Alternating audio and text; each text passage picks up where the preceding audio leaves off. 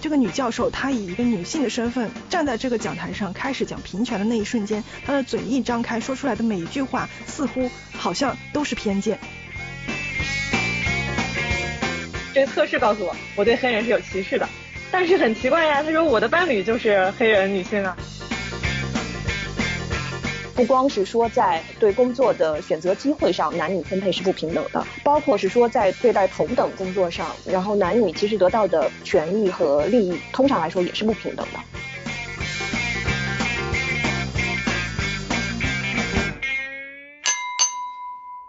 大家好，这里是马上睡醒电台，我是主播阿哲。 Hello，大家好，我是老田。大家好，我是阿成。上期节目呢，我们聊到了性别对立的不同场景、平权运动的历史，以及对立点上的社会资源争夺等等问题。那接下来呢，我们将继续围绕性别平权和性别对立来尝试进行讨论。所以说，其实竞争在这边扮演了非常重要的角色。然后在我们强调平权运动的时候，你你看，嗯，因为荷兰是平权做的。比较好的一个国家，它的就是男女平权指数，它有个指标叫什么 Gender Equity Index。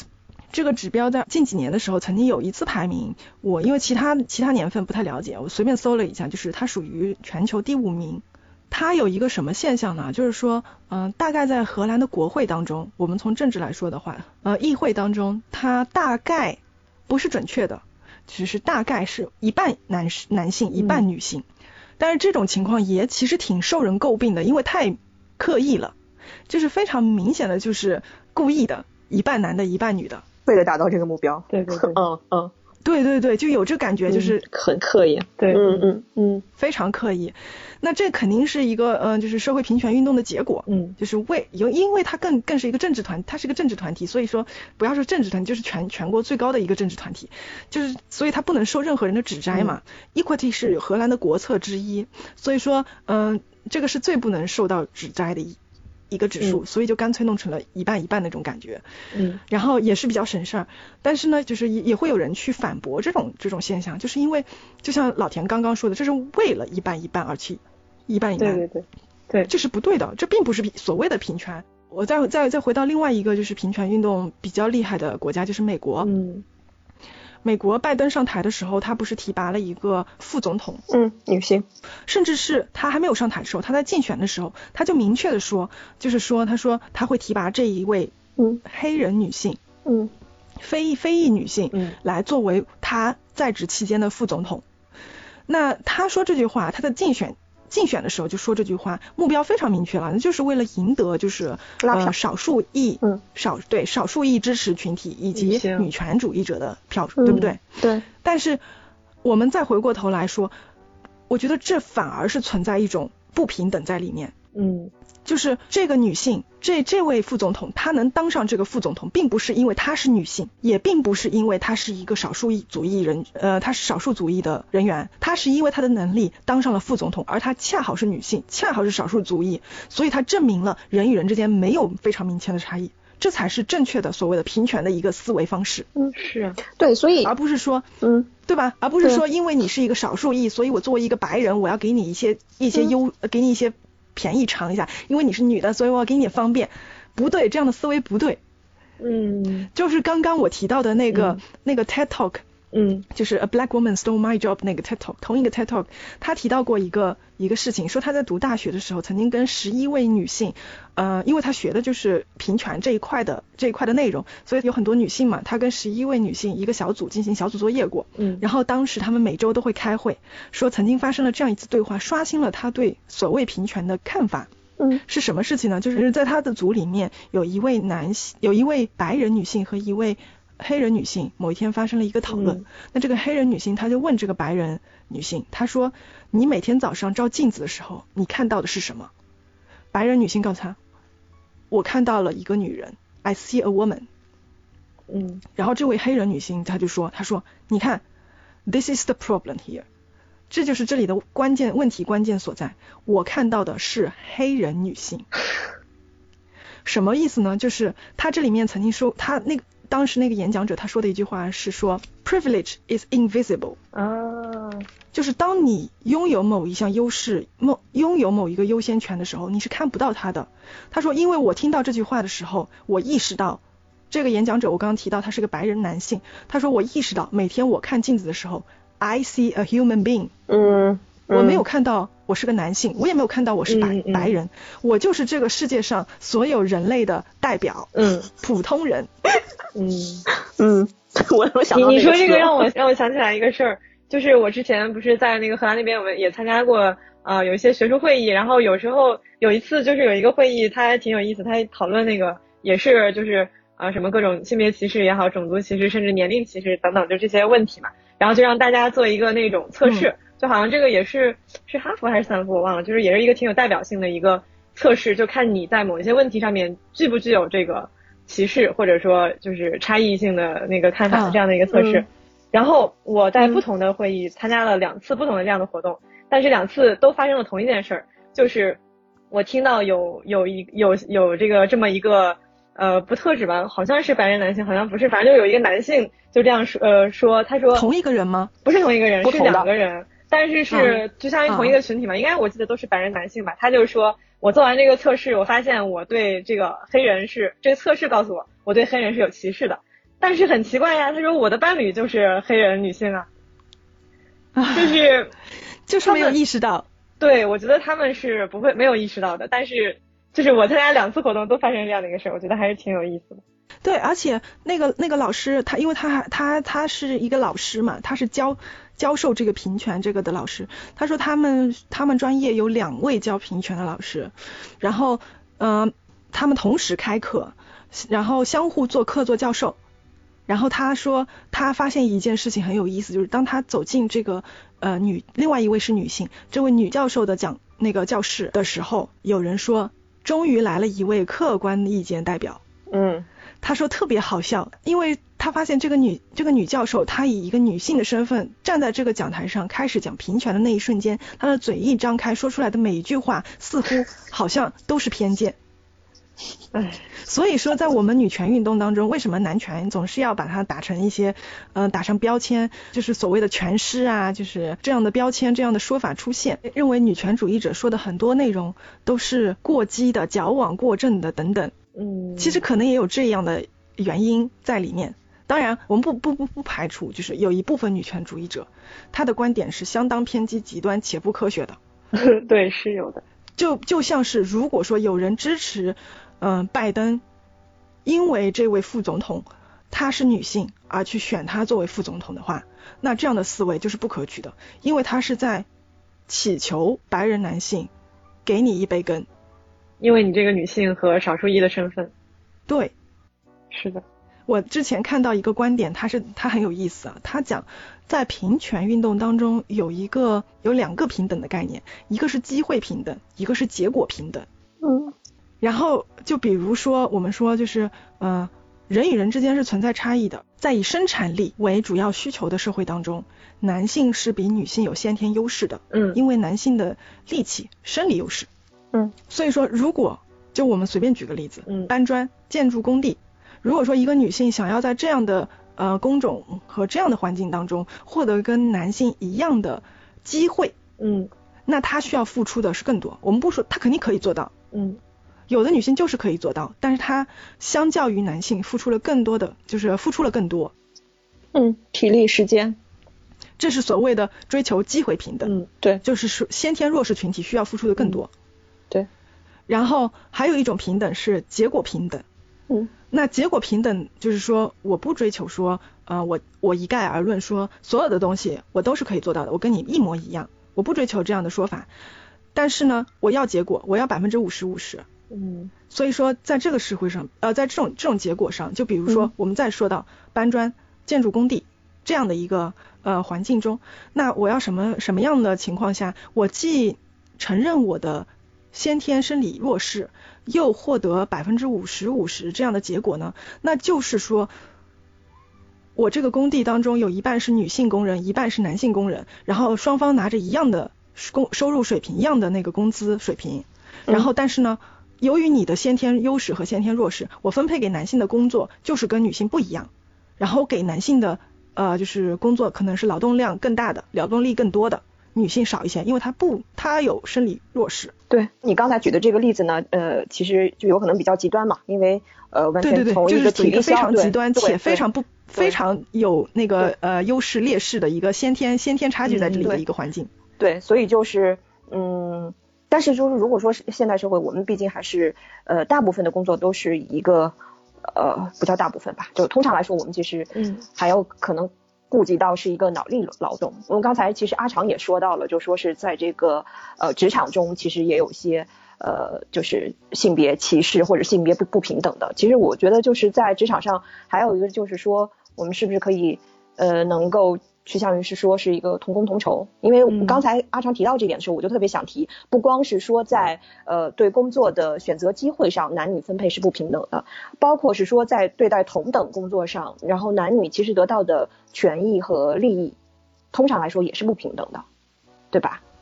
嗯是的，这个现象不仅是在呃以男性为呃大多数的工种上，也存在于说是呃以女性为大多数的工种上，嗯对甚至都是这样的，嗯对，就是一个整社会整体对男性的一个优待，就好像说是呃以男性为主的工种上来了个女的，你就嗯觉得、啊她是个女的，所以她干不了那么多，嗯就是嗯、呃然后就给她少点吧，对，然后完了之后以女性为主的、嗯来了一个男的，那是我们我方言里面叫宝宝子肉肉子，不得了了。嗯，对。然后你刚才说到的就是追求平等有两个方向，一个是说机机会的一个获取，还有包括是一个结果的一个平等。一但个我机会平等，一个对结果平平等，对，等对嗯。然后我其实呃还有一个方向上是说，呃，我们可以其实从这个呃权益平等和责任平等来说，因为我我我我觉得还有一个呃就是现象吧，就是我们之前也有一度这个话题还讨论挺热的，就是这个丧偶式育儿嗯是在家庭内部男女呃男女之间对于教育的分工的一个呃明显的失衡吧。所以嗯其实就是嗯，在这方面其实男女的不平等呃也是还是比较明显的吧。我觉得目前现代社会，呃，女权运动之所以兴起，平权之所以被人提起，不能说完全是因为这个原因，有一小部分原因，嗯可能就是因为女性女性在社会角色上的多重多重多样化和多重性。嗯就很多，比如说中国社会当中，很多年轻女性现在是兼顾了家务和职场双重全职身份。嗯同同样，就是换句话说，这个家务所谓家务职场的双重全职身份，也就是老田刚刚说的，呃，男性在家庭生活当中的缺失。对， 其实呃我再分享个题外话也特别有意思啊，我们有一次出去玩儿啊， 我这是纯分享，嗯然后呢，我们不是露营嘛，你知道吧？然后呢，嗯、就是我们都是分工啊，男生去扎帐篷，然后女生嗯比如说去准备食材啊什么的，对吧？嗯，然后呢，我们隔壁的一家呢，然后是一个三口之家，孩子很小，大概两岁吧，完全的这个分工就是倒过来了。然后呢，是女生在扎帐篷，然后男生在照顾孩子。嗯呃，我觉得啊，就是这个家庭的感觉也很和谐，可是呢，就是这样一种和谐的状态，也就是感觉当时是好像好多人都很关注，因为就觉得好像他们是很奇特的存在嘛，和别家不一样。嗯所以就我我我我觉得我其实对这个事儿也挺有挺就是印象挺深刻的，因为大家对这个好像男主外女主内的这种的，其实是一个根深蒂固的一个思维，就觉得好像嗯男的就应该去去去做一些那个什么呃呃力气的活儿呀什么的，然后女的就应该是在那儿照顾孩子呀什么的。嗯但是当时那个反正印象挺深刻的。嗯，我我觉得这可能就是也是一个那个，嗯、就是这这这样的现象被讨论，其实本身可能也证明我们那个思想是慢慢在转变的嘛，因为它这个事情已经被看到了。对嗯、我觉得倒不一定是一件就是坏事儿，但是对，嗯，确实我们还是有一段距离就是要走。我觉得确实是在就可能在未来的情况下，就觉得这个也是一件很正常的事情嘛，大家就不不再讨论了。包括国外看到，就是经常能看到这个爸爸带孩子的这种，就是一个壮汉抱着一个小婴儿这种，就是也也挺常见的。 对对，是的。但是即便是即便是平权达到了世界前五的水平，嗯但是嗯，在荷兰的就是呃家庭观念当中，或者说是很多荷兰家庭当中，还是存在很比较明确的，就是女生会在呃开始生育阶段之后，嗯放弃自己的全职工作，成为家庭主妇，嗯或者说是就是成为半家庭主妇。嗯那这个我为什么觉得挺悖论的？就好多人一听觉得很悖论，好奇嗯怪哦。嗯就是你一方面说，你一方面说啊，我这个国家的那个，因为它这个 index 这个指数指数肯定不是说光从一个什么呃就业国会的就国会的男女男女之分来来来那个就是来得出的，它肯定是有很多很多不同的指标最后得出的。那为什么说这个国家它一方面就是很多女嗯女性她会成为家庭主妇，同时又是就是平权平权指数到了性别平权指数到了全全全球第五名，嗯当然不存不排除说整体整个世整个世界的平权水平就不 高， 但但是我觉得这里面还有一个尊重度在里对面，对对，就是人家没觉得你这个女性大家有什么为了带小孩主动放弃三天或者两天的那个全职，变成只每周只工作一半时嗯间，一半时间带小孩这件事情是比男性全职要就是可以被忽视的一件一一一个事嗯对情，对并不对是他没嗯觉得是这对样，我对我也觉得，就是我我觉得在那个嗯、就是在家庭里面，如果是家里面有孩子这样的情况，尤尤其是孩子很小的这样这样的情况下，可能就是不可避免的，一个人就要多顾家一点，然后另外一个人可能就是相对的顾外面多一点。只不过说是在这个家庭做这个决定的时候，他是他做这个决定是因为什么？是出于嗯、呃彼此的尊重，然后这个互相的协商，还是说就是出于我们刚刚说的可能是一个固有的固有的观念和对标签什么等等，以及不受尊重这样？我觉得这个这个理由是很重要的。嗯对，还有一点就是说，呃，我觉得我们如果说，呃，双方之间有时间上或者说是金钱上和育儿产生冲突的时候，他首先想的想法是，母亲角色需要放弃一部分东西。你作为一个母亲，你为什么不能放弃你今天的这个安排？而去照顾小孩呢？我也有我的事情啊。很多父亲的想法是这样子的，嗯而在这边他可能产生冲突的时候，首先父亲他也会考虑放弃，嗯放弃自己的这个安排。其次，他们可能会双方去思考一些更不同的嗯解决措施，就比如说找人来带小孩啊，就是找朋友啊，能不能放到朋友家去啊？如果孩子大了，是不是可以去他朋友家、父母家，就是一个 sleep overnight 呀、等等的，嗯，而不是首先想到的就是母亲角色，请放弃你的计划。对。所以我觉得尊重是一个很重要的前提。前提对，嗯我而且我觉得荷兰女性之所以放弃就是一部分的工作，是经济权衡之下的，嗯，因为他们托儿的托儿的成本更太高对。就假如说你全职工作，然后你托儿，你可能呃并不能挣回来这个钱。对对对，是的，但是你又换换句话说，你回过头来想，即便是托儿的成本这么高，她们女性为了实现自自我价值，她还是会选择，她们并没有选很多女性她并没有选择全职家庭主妇，嗯，她在孩子就是出生后一段时间以后会回到职场，可能她不再是全职，她可能是一周上三天班，比如说嗯或者上两天班，因为要实现自我价值，说明她这个作为人的一个自我价值是很重要的，在社会观念里面，嗯，并不是说要呃呃低于她作为母亲的一个身份。对，所所以也有一些，也可能会有一些人，他就觉得，嗯、我在家也是实现我自我价值的这样的一个嗯方法或者途径，他就会有啊，那是她自己的选择嘛。对就是说，如果说是是这个社会上女性她作为家庭主妇去生活是她的自我选择的话，哎，也不能这么说吧，就是因为毕竟还是你很难区分是自我选择和社会压力对 你，的潜移默化。嗯，那倒也是，因为因为你想啊，在回过去旧社会的时候，女性大多数都是全职家庭主妇呀，嗯嗯嗯那是她自己的选择嘛。嗯，对，这这个就是我我之前还想说到那个，嗯，咱们父母那一代人跟咱们的思想就是，其其实也是挺不一样的，他们可能就是更加的会认为，呃，女性天然这个承担更多的家庭责任这样的这样的情况会多一些，就是至少从从我跟跟我的这个一些阿姨们或者跟我跟包括跟我妈聊这些东西，他们可能会相对更天然的觉得女性作为女性为家庭牺牲，然后放弃自己的事业，这样是更加自然的一个选择吧。对，这就是社会氛围不太一样了。而且你你说这个自然的选择，让我想起来之前我跟小范聊天的时候，他说到说就是因为我们聊到说有很多行业，甚至一些我们认为女性更有优势的行业，比如说是艺术啊等等的，嗯有很多比较有名的大师都是男性这件事情。在聊的时候聊到其中有一个观点是说，就是成年男性就也还是一个社会发展和一个物种发展的一个结果，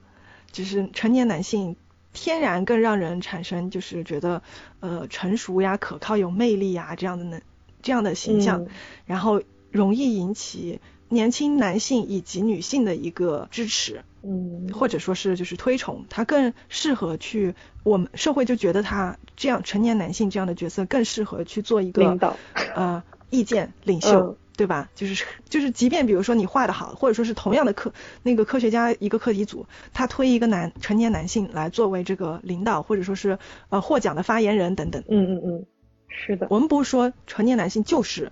适合做这个事情，嗯没有这么说。嗯我们节目没有这么说，我们是认为在这个社会发展和物种发展之后得出的一个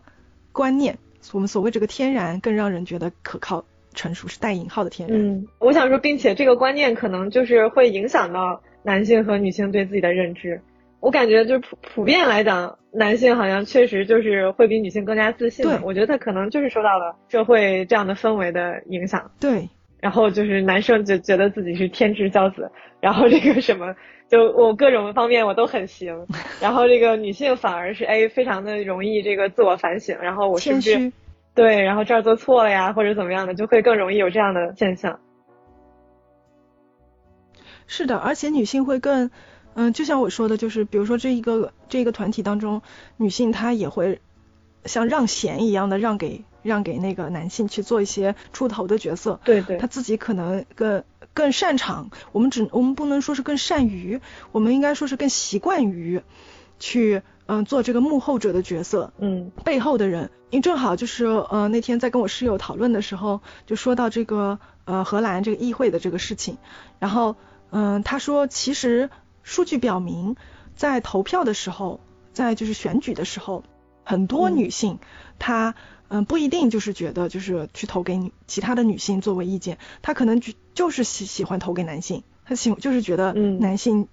应该去做这个角色，其实这个数据也挺有意思的。嗯就是觉得就是呃符合上了刚刚就是我们说到的这个观点。嗯，这个可能就是假设啊，我没有数据，这个可能也跟就是受教育程度有关，我觉得。是的，你你说的是哪边跟受教育程度有关？呃，就是呃那个。就是一个女性，她会天然觉得这个男性可能更有领导力，然后她更加愿意去，因为他是一个男性而去选择他。